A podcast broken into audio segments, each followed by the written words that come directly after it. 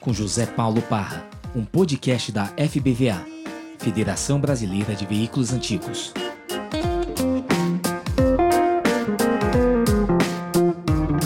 Olá, agora sim. Foi. Ó o homem aí. Ó o homem aí. Ó, vamos lá, tudo bem? Como é que tá a sua quarentena aí? Ó, tudo bem aqui, graças a Deus, tudo tranquilo. Estou Ah, à disposição aí para bater esse papo. legal. Quero te agradecer o convite, né? Imagina, eu te E- agradeço. Eu sou, eu sou só um diretor. Vocês aí da, da presidência, vice-presidente, muito obrigado pela, pelo, pelo convite, pela confiança, né? Nessa missão dada aí.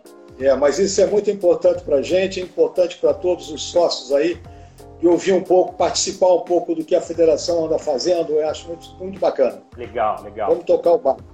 Augusto, é o seguinte, daqui a pouco a gente vai falar de federação. Primeiro, vamos falar um pouco de você, porque acho que as pessoas, né, elas, quando a, gente, quando a gente fala Federação Brasileira de Veículos Antigos, o pessoal às vezes fica até com certo receio ou se sente, né, falar, ah, isso não é para mim, aquela história toda. E a Federação Brasileira é Uhum. feita de pessoas, né, é feita de pessoas assim como nós, somos apaixonados por Claro. veículos antigos. Então, Estamos aqui.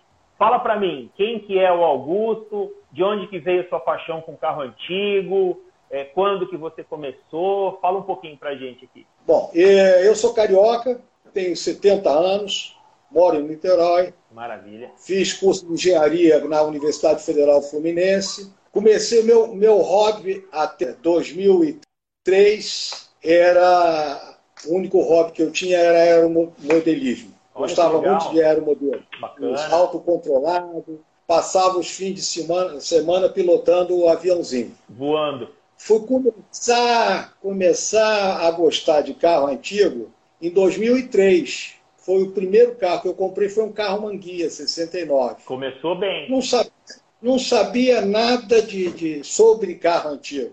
E eu gosto de carro, qualquer carro, sempre gostei desde criança. Aprendi a, a dirigir num Vedete 49 do meu pai. Legal. Por aí você tem uma ideia. 70 anos tem muita bagagem aí pela frente. Né? Sim, com certeza. E, e- e ajudava muito meu pai com esse negócio de mecânica, entendeu? Tive esses carros que hoje são considerados antigos, um Hilma 50, um, um Standard Vanguard, isso na década de 70, 67, 68, Já era, por aí. já, mas então, mas nessa década também já não era carro muito novo, né? Já era ali um carro mais Não antigo, né? É, isso era carro para quem não tinha dinheiro para comprar um Fusca. Essa é que era a ideia. Aí tinha comprar um Hilma, com uma volta e meia de folga no volante, essas coisas assim. Coisa pouca, coisa pouca. Entendeu? E aí, depois, formado em engenharia, comecei a trabalhar em multinacional, trabalhava muito, nunca pensei em ter como hobby é, o automóvel antigo. Até que em 2003, eu, poxa, eu falei, poxa, eu adoro esse carro manguia, sempre tive vontade de ter um carro manguia, nunca tive grana para comprar e tal. Ah, vamos. Aí comprei carro manguia. Legal. Aí começou a agonia, entendeu? Eu comecei a gostar do carro, não conhecia ninguém do meio do antigo mobilismo, nada de coisa nenhuma, não sabia nem que existia evento mensal, encontro de fim de semana, nada disso. Aí vai garimpando aqui, vai garimpando aqui, achei Lindóia, achar os encontros aqui, aqui por volta do, do- do interior do estado do Rio, e fui num, fui no outro e tal, fui me chegando com o pessoal. Até que em 2008, mais ou menos, eu entrei para sócio de um clube aqui da cidade próxima aqui de Niterói. Tá. Entrei e fiquei nesse clube aí durante uns três anos, mais ou menos. E em 2011, me convidaram para ser sócio do Niterói, Clube de Veículos Antigos. E para ser sócio e para ser presidente do clube. Ah, você já, você, já, assumi- você já entrou sentando na cadeira. Já é, sentando na cadeira. Caí de paraquedas na cadeira e resolvi assumir uma presidente, né? Foi aí que comecei a entrar em contato com a federação. O clube não era federado, entendeu? E eu entrei no final de 2011. Em 2012, lá para março, fevereiro, março, a gente já estava com toda a documentação pronta e pedíamos a filiação à federação. Então foi você, Aí foi fui me você que federou o clube. Eu que federei o clube, por Bacana. incrível que pareça. O clube em 86, nessa época tinha 25 anos e não era federado.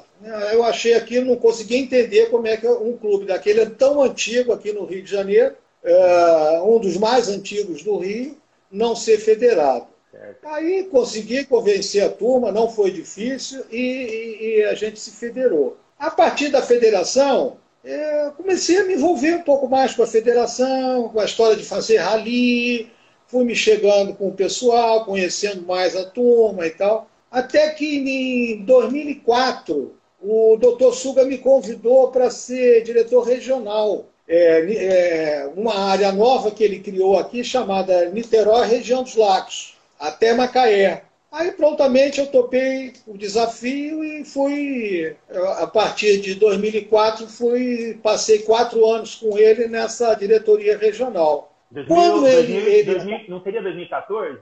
2000, é, 2014 a 2018. Isso, isso. Foi, foi o primeiro tá? mandato tudo. Então, então entramos, entramos, juntos na diretoria da, da federação. Eu entrei foi, também no, né, no, no, primeiro mandato do, do Suga, 2014. É. O Suga está confirmando ali, 2014. É, que é. sucedeu o querido Tilma, né, o Henrique Tilma. Se ele estiver por aí, um abraço. Ele, ele me fez o convite é, e, quando a gente foi. Na, é, ele me fez o convite quando, quando teve um encontro lá da, da federação na Assembleia Legislativa em São Paulo. Tá. Foi do, 2014. Aí ficamos juntos até 2018. Quando foi eleita a nova chapa, o doutor Altair me convidou para assumir a vice-presidência técnica. Falei, vamos embora, estamos aí para ajudar, né, no que for possível.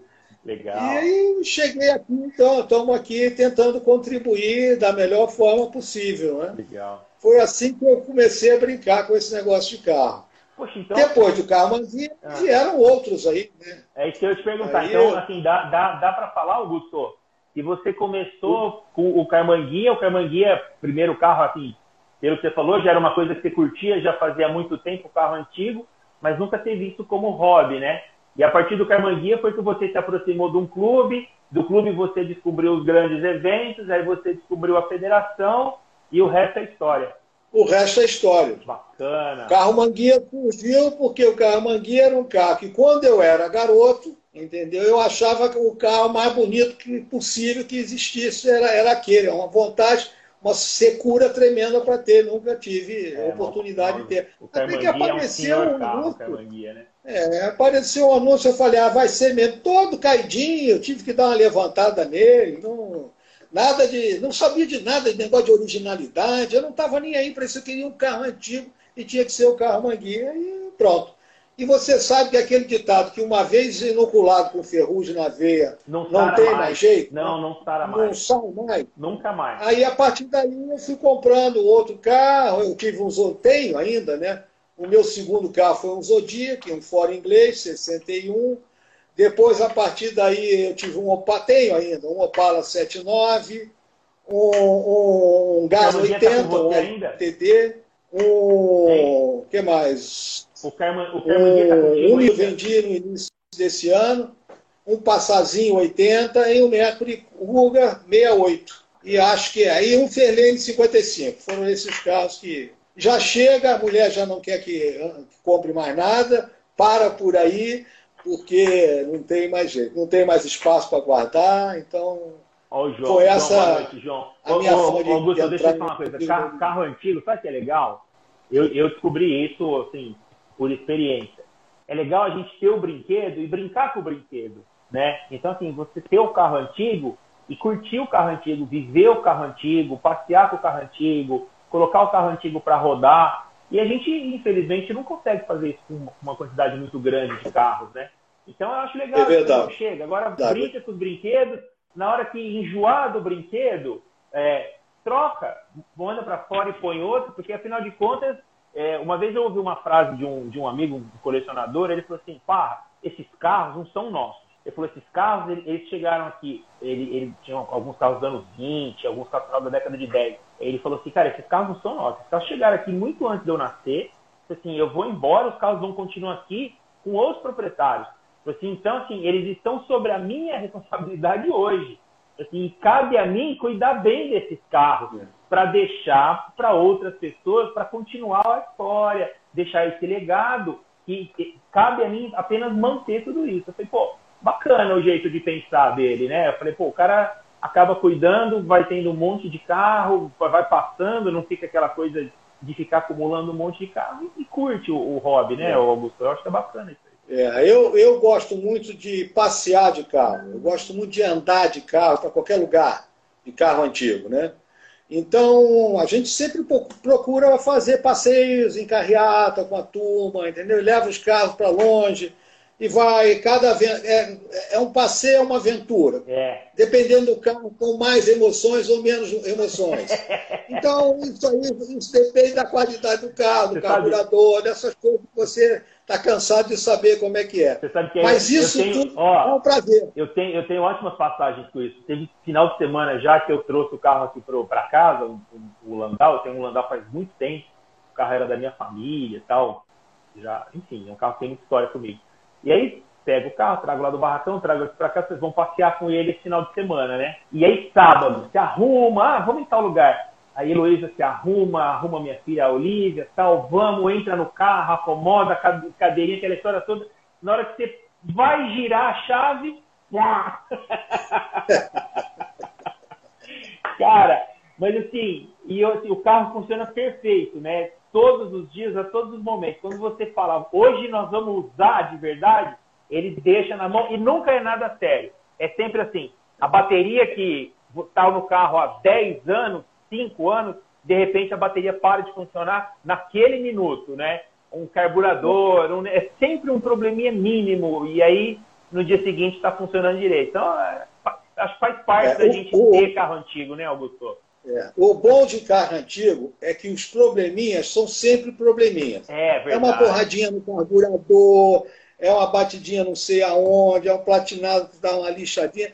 Não tem que trocar a parafuseta de não sei o quê. É tudo uma batidinha aqui, outra ali, o freio que colou e pronto, está resolvido o conserto. Nós temos uma história aqui no clube que foi um passeio que a gente fez de Zodiac, daqui do, de Niterói até, se não me engano, aqui para o interior do estado do Rio, algo assim de 250, Caxambu. Foram sete enguiçados que o meu Zodíaco deu. Nossa, sete paradas. Senhora. E todas as sete, vai lá no carburador, dá umas porradinhas, não sei o quê, volta outra vez para andar. E vai andar mais um pouco e para. Resultado, chega lá para ver o que, que é.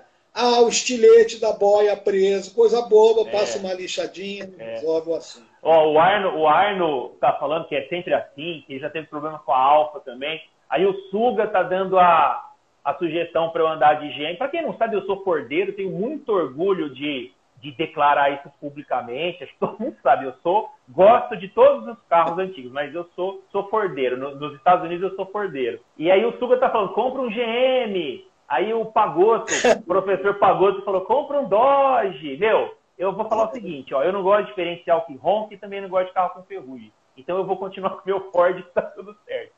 É. Augusto, é. me fala uma coisa. É. E a federação? Agora vamos falar da federação. A gente já sabe que você tá. começou com Carmanguia e, pô, você, se for ver, você, você tá com gás, né? Aí na coisa.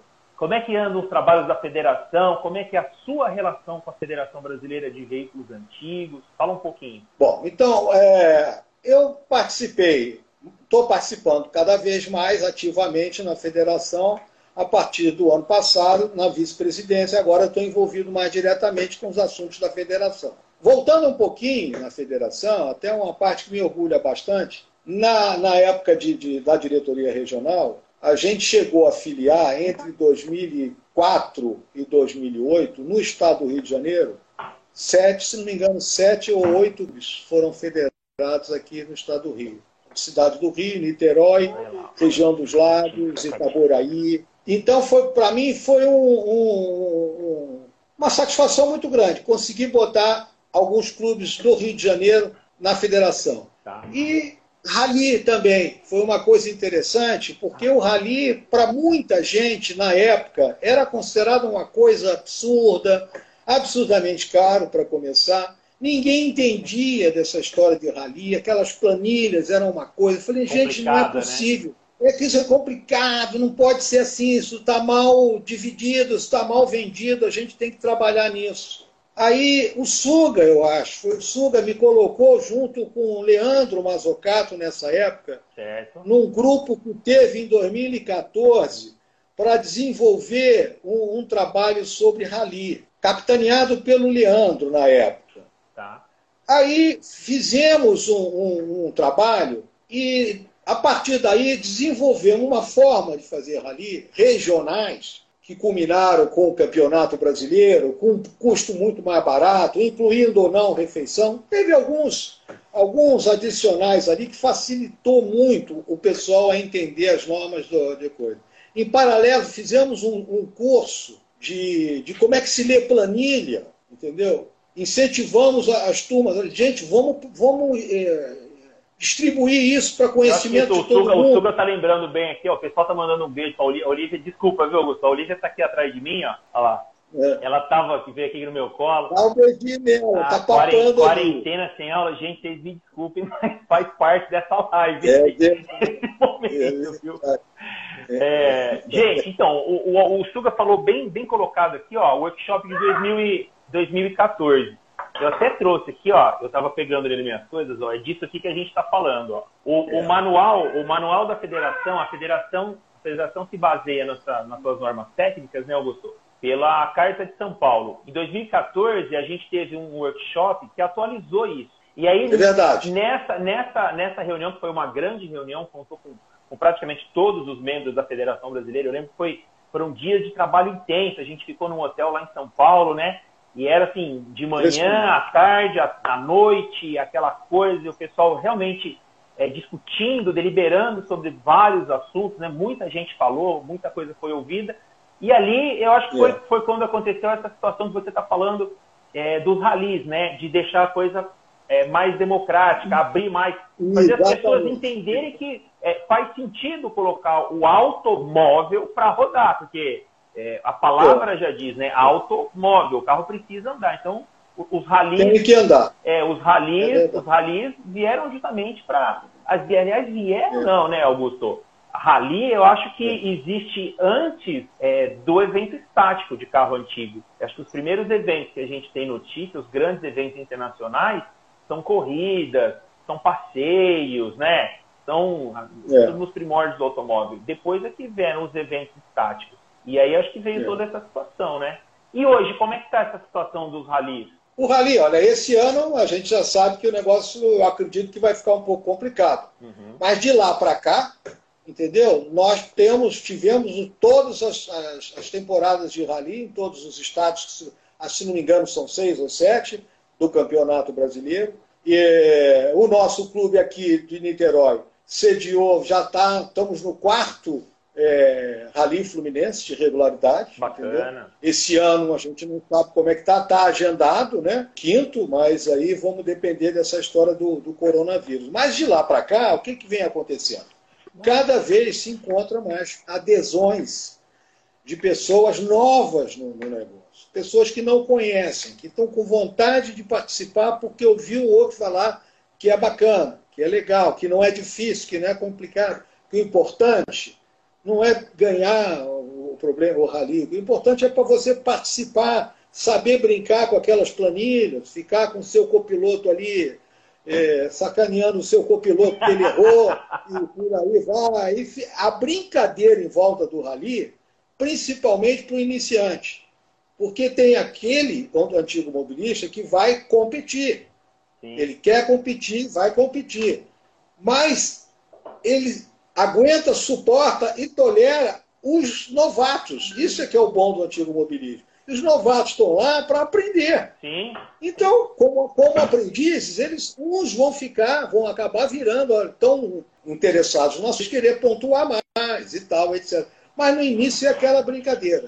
Então a gente está nessa fase de brincar. Tem alguns que já, já estão indo em todos praticamente. E a tendência, eu acho que é assistir nisso cada vez mais, porque realmente não é barato, ficou mais barato do que era, mas está mais acessível hoje em dia, mas realmente não é um, um passeiozinho de fim de semana. É. Porque além do passeio de fim de semana, eu acho, é, eu acho, eu acho que tem, tem rali para todos os bolsos. Né? Eu acho que essa questão de colocar Isso. o carro, o pessoal está tá nos comentários aqui, está falando desculpa, não vi, não vi quem falou, falou que nessa questão agora que a gente está de, de pandemia, de coronavírus, de distanciamento social e os grandes eventos, as grandes aglomerações, por um período de tempo ainda, obviamente que eles serão evitados, é, eu acho que faz sentido a gente pensar que os ralis é, vão ser, terão uma opção, né? Já, a gente já pode imaginar que vai ser uma opção para conseguir é, fazer o movimento dos carros antigos continuar andando, né, Augusto?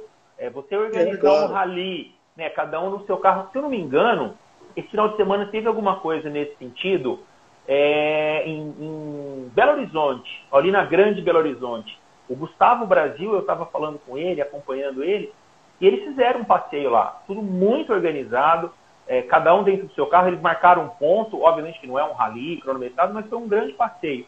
O pessoal se organizou, marcou um ponto de encontro, tinha o roteiro, cada um no seu carro não descia, quando estava a descer mantinha um distanciamento, foi tudo acompanhado pelas uhum. autoridades, foi tudo funcionou tudo muito bem.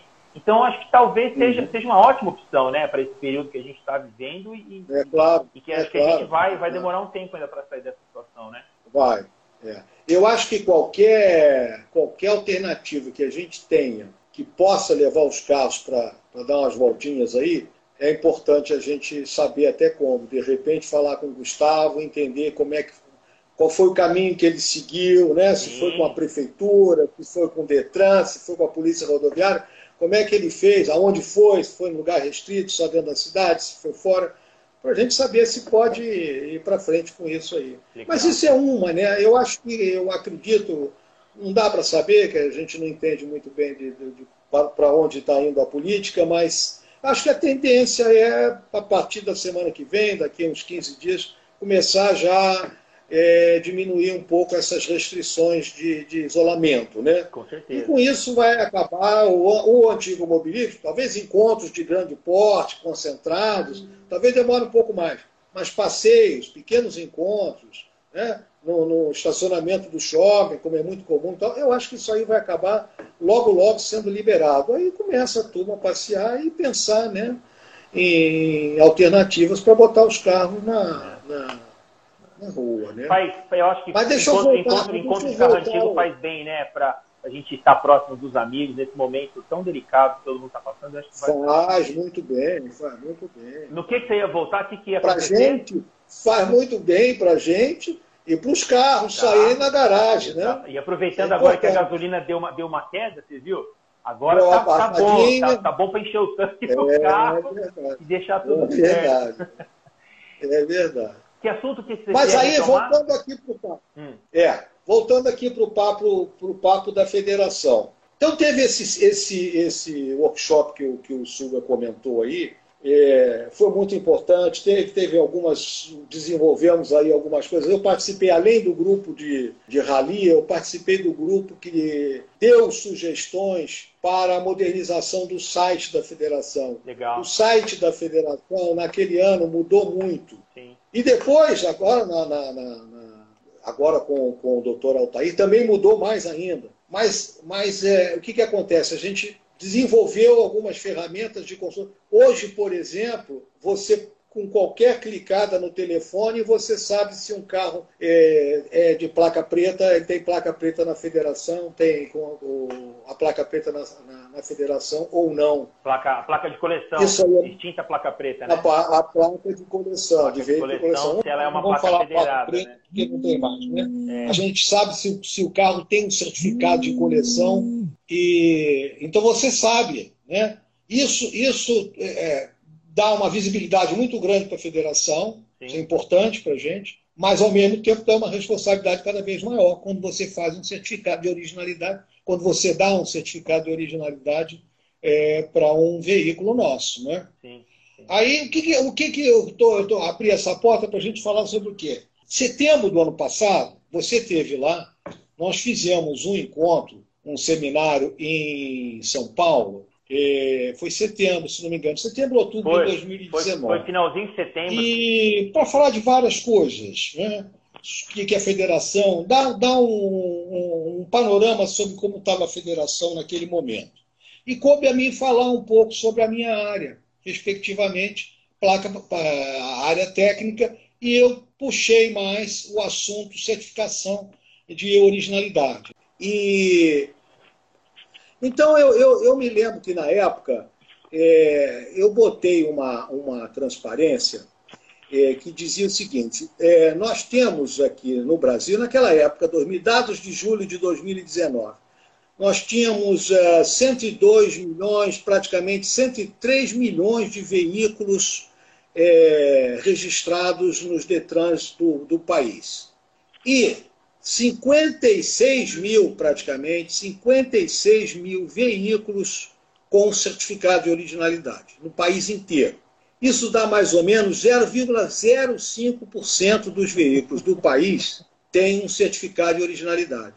Desses 56 mil, praticamente 18 mil foram certificados obtidos pela federação e 37 mil, praticamente, certificados emitidos por terceiros. Então, nós temos uma, um terço de todos os veículos com certificado de, de, de originalidade são veículos cujos certificados foram emitidos pela federação. O que dá para nós uma responsabilidade muito grande. Um terço dos veículos do país tem um certificado emitido pela federação. Perfeito. Aí eu volto naquele assunto nosso. E esses certificados, qualquer um que queira saber, que chegou com um carro e viu que um carro tem uma placa preta ou, ou, ou um carro de coleção, ele pode, pelo, pelo digitando a placa do carro no site da federação, ele saber se aquele carro foi ou não foi, tem ou não tem um certificado de originalidade da federação.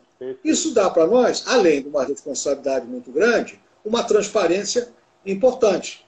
Como quem diz, nós, fazemos, nós sabemos o que estamos fazendo. É. Nossa responsabilidade é maior? É. É importante? É. é. Agora, todo mundo tem ciência do que a gente. A partir daí, a gente é. começou a bater acho, um papo sobre eu acho isso. Importante, acho importante Posso a gente continuar? falar, Augusto. Pode, só queria fazer um comentário. Eu acho muito ah. importante a gente deixar bem claro para o pessoal que está é, tá acompanhando a gente aqui. Eu vi até um, um outro comentário aqui sobre a, as outras placas que não são emitidas pela federação. É, é muito importante as pessoas terem ciência que a federação não é o único órgão né, é, que está apto a emitir certificado de originalidade. A federação é sim a que concentra o maior número de clubes e, por consequência, o maior número de carros é, de colecionadores, o que se traduz nesses números que você acabou de apresentar, de praticamente é, um terço das, das, dos certificados emitidos. Mas existem é outros, outros, outras agremiações, outros clubes, é, que, outras entidades que também são sérias e que também estão certificados para emitir essas, essas placas. Exatamente. Obviamente é, que a federação é uma é, muito grande e que as outras não são tão grandes assim. E nesse meio todo, a gente tem os que não são tão sérios, os que são muito sérios, os que não são nada sérios, né? Eu acho isso. que é isso que causa toda essa, essa bagunça no meio, né? Que a gente vê, às vezes, uma placa de coleção é, num carro que não mereceria, porque obviamente não recebe os, não é, respeita os critérios mínimos para ser um carro é, de coleção, seja de originalidade ou seja do que for, e é daí que sai toda essa confusão. Então, só que fazer esse parênteses para as pessoas realmente entenderem que a federação ela não é responsável absoluta né, por todas as, as placas de coleção emitidas. Né? A federação responde por uma parcela delas, uma parcela representativa, mas é apenas uma parcela. Né? Representativa, é verdade. É, isso, você colocou muito bem. Dois terços dos veículos com placa eh, com certificado de originalidade são obtidos por terceiros. E aí, nesses terceiros, inclui todo mundo, os que são excelentes, é, aqueles mais ou menos, aqueles que não estão nem um pouco preocupados com, com a originalidade dos veículos, cada um no seu critério. Para mim, não tem certo nem errado. Tem a vontade de querer fazer alguma coisa de uma forma ou de outra. Sim. A forma da federação é a nossa forma. Exatamente. Nós estamos, não estamos fazendo nada diferente do que sempre fizemos. Nós mantemos o quê? Aliás, nós vamos até depois abrir um parênteses para falar um pouco sobre Brasília, sobre a nossa Câmara temática. Mas nós fazemos o quê? Nós temos uma, desde quando foi feita a portaria 56, é que nós temos um conceito de que carro original para a Federação Brasileira é um carro que tem 80% ou mais de originalidade. Não é? É assim que a gente mede os nossos procedimentos. Então, os nossos manuais são feitos dessa forma. E surgem né, nas nossas. Para a gente ter uma ideia, eu, eu não me lembro se eu botei aqui, mas nós, nós avaliamos uma média de 1.400, 1.500 carros por ano aqui na, na federação. 1.300, 1.400, alguma coisa nesse sentido. Então, é, é, é, surgem várias dúvidas. Né?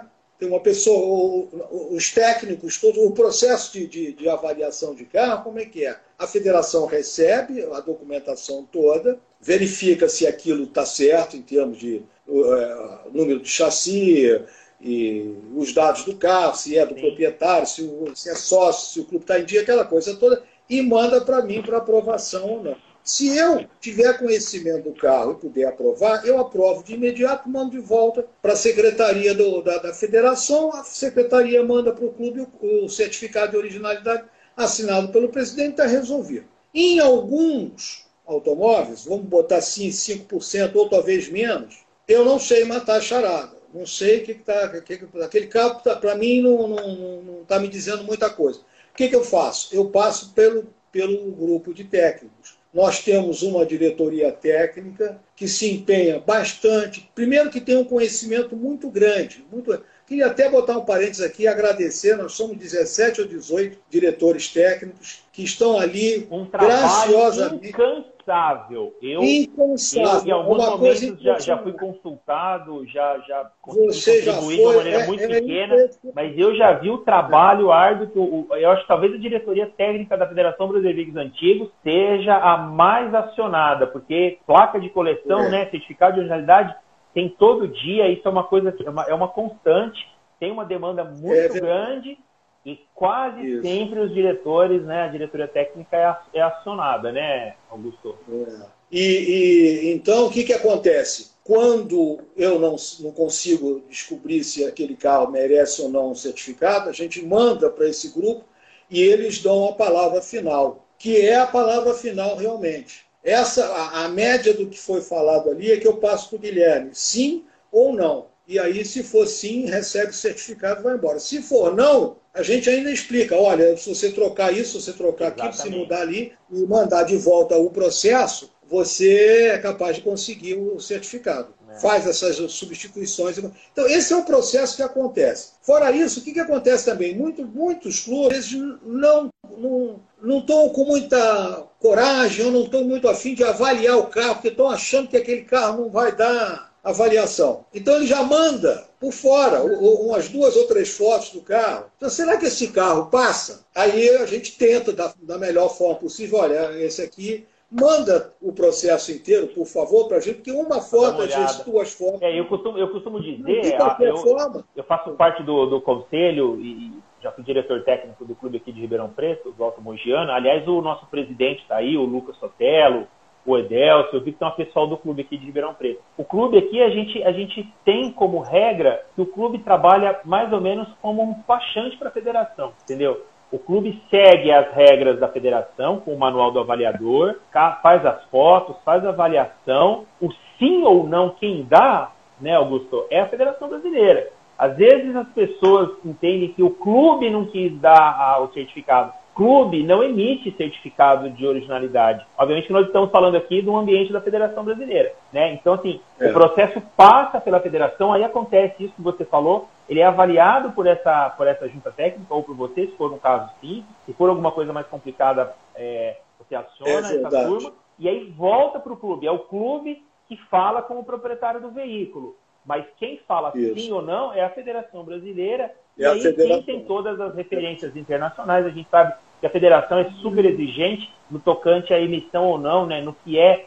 no que a federação considera um veículo antigo com valor histórico e aquela história toda que eu acho que não faz nem muito sentido a gente entrar em, em, em temas aí mais, mais acalorados, que a gente sabe que é. cada um tem a sua, não, é seu entendimento de veículo de coleção, entendeu? Mas eu acho muito importante a gente deixar muito claro que a federação segue é, o que a FIVA orienta, né? O que é um carro antigo, o que deve ser respeitado hum. como, como antigo, o que é permitido de atualização e tudo isso, né? É verdade.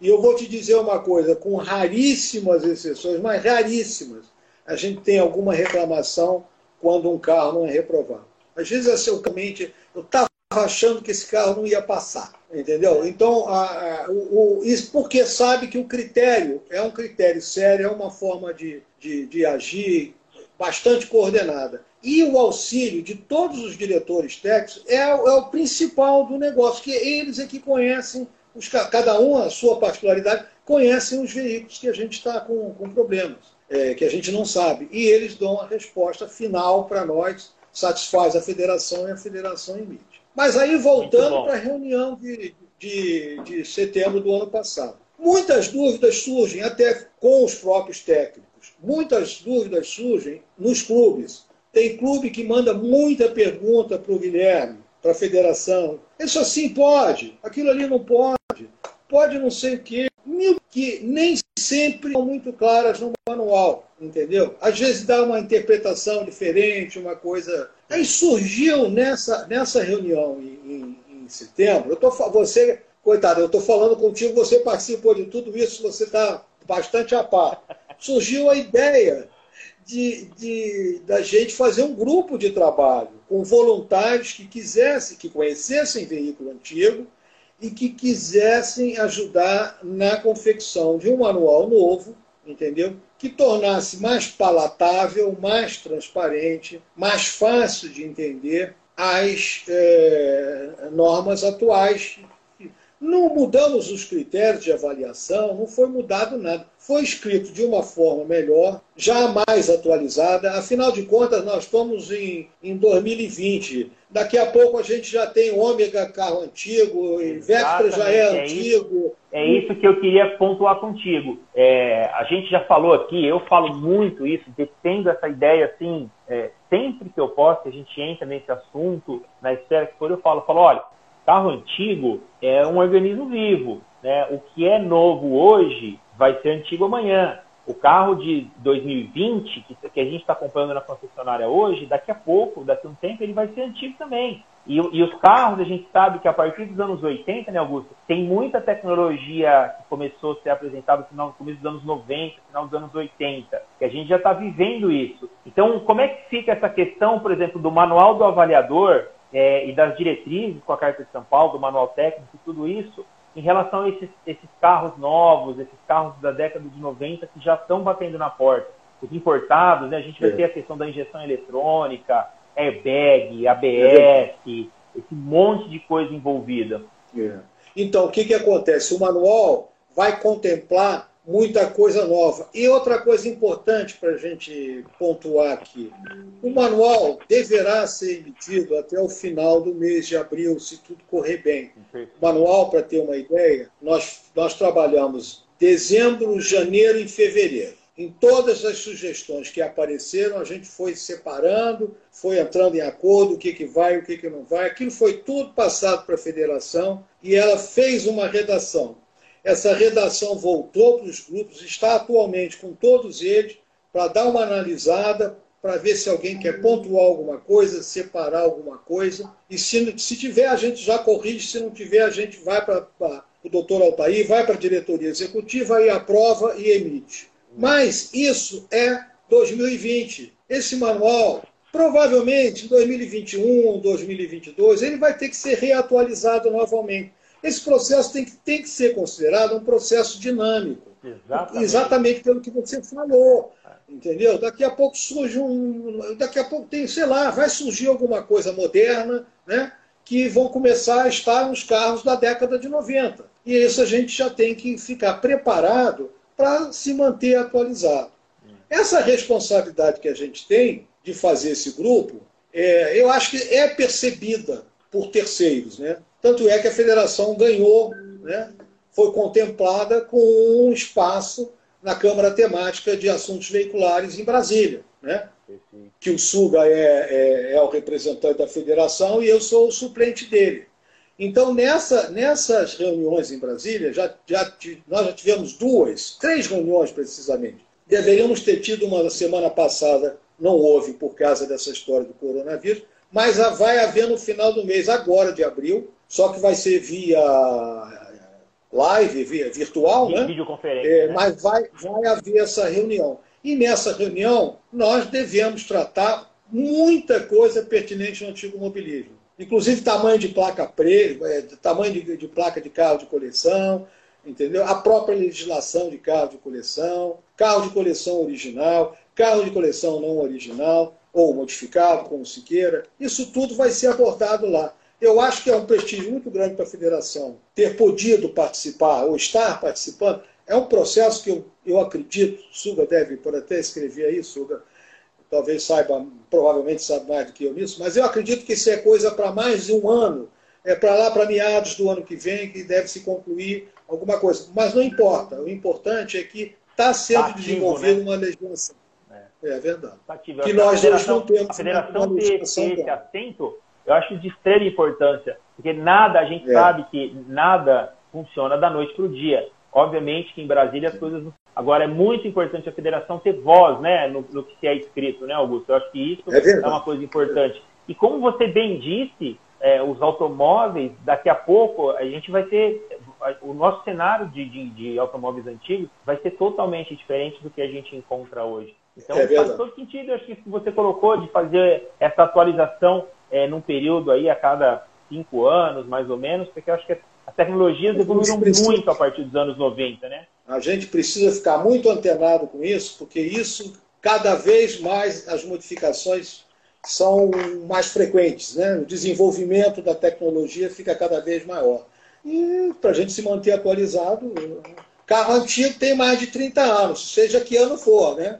Daqui a 10 anos, carro antigo vai ser 2 mil.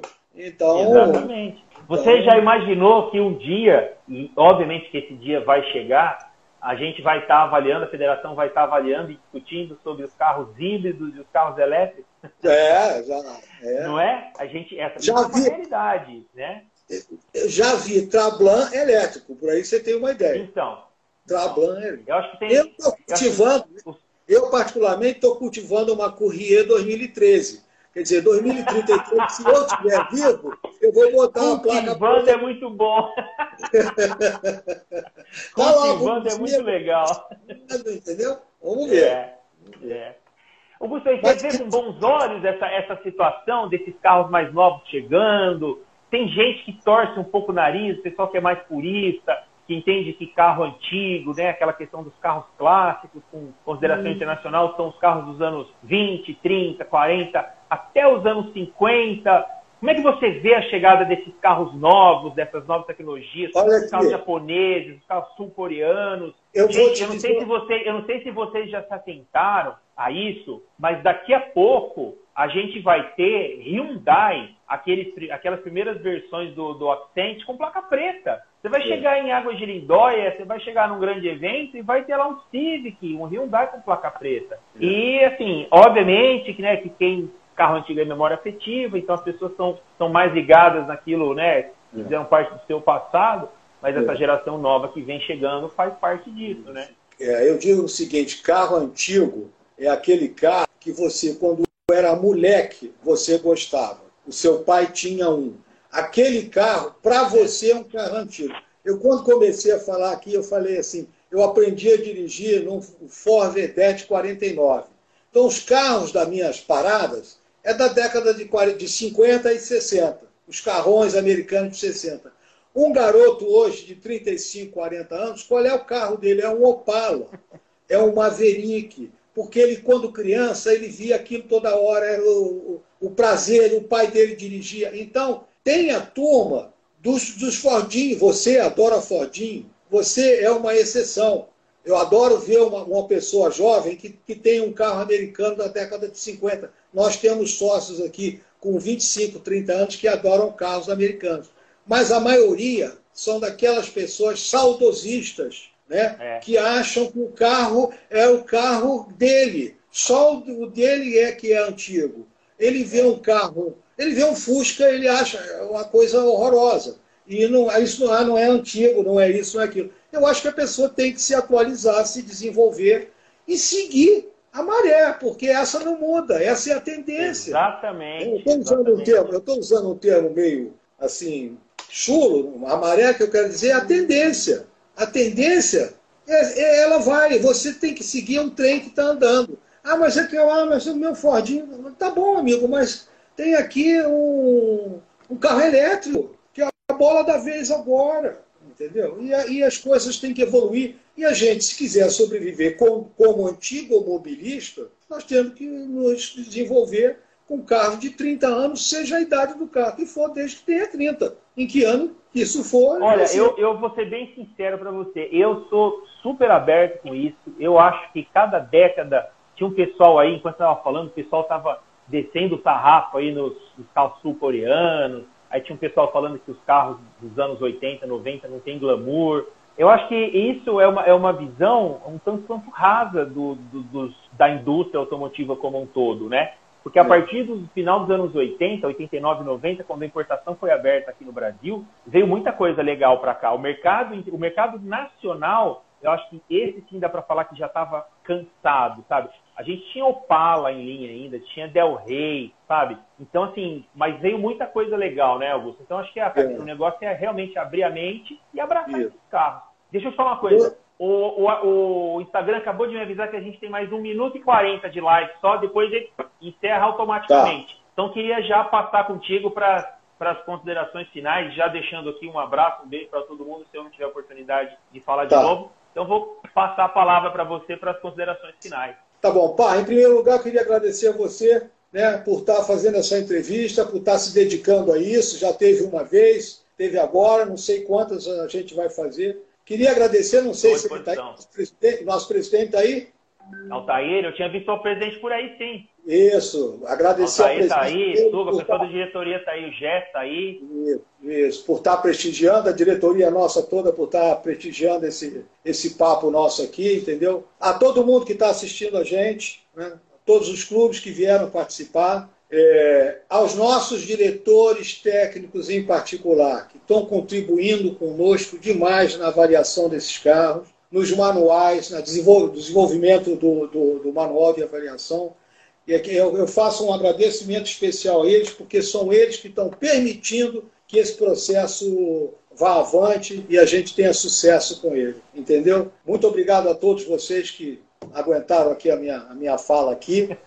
Estou à disposição do que precisar. Quem não tiver meu telefone, pega o meu telefone aí na, na federação, faz um contato com a gente e a gente tira qualquer dúvida que for necessária. Um abraço para todos aí, boa noite, mais obrigado, mais uma vez obrigado a você, Parra, por tudo aí, tá bom? Obrigado, obrigado, gente. Boa noite. Boa noite. Boa noite.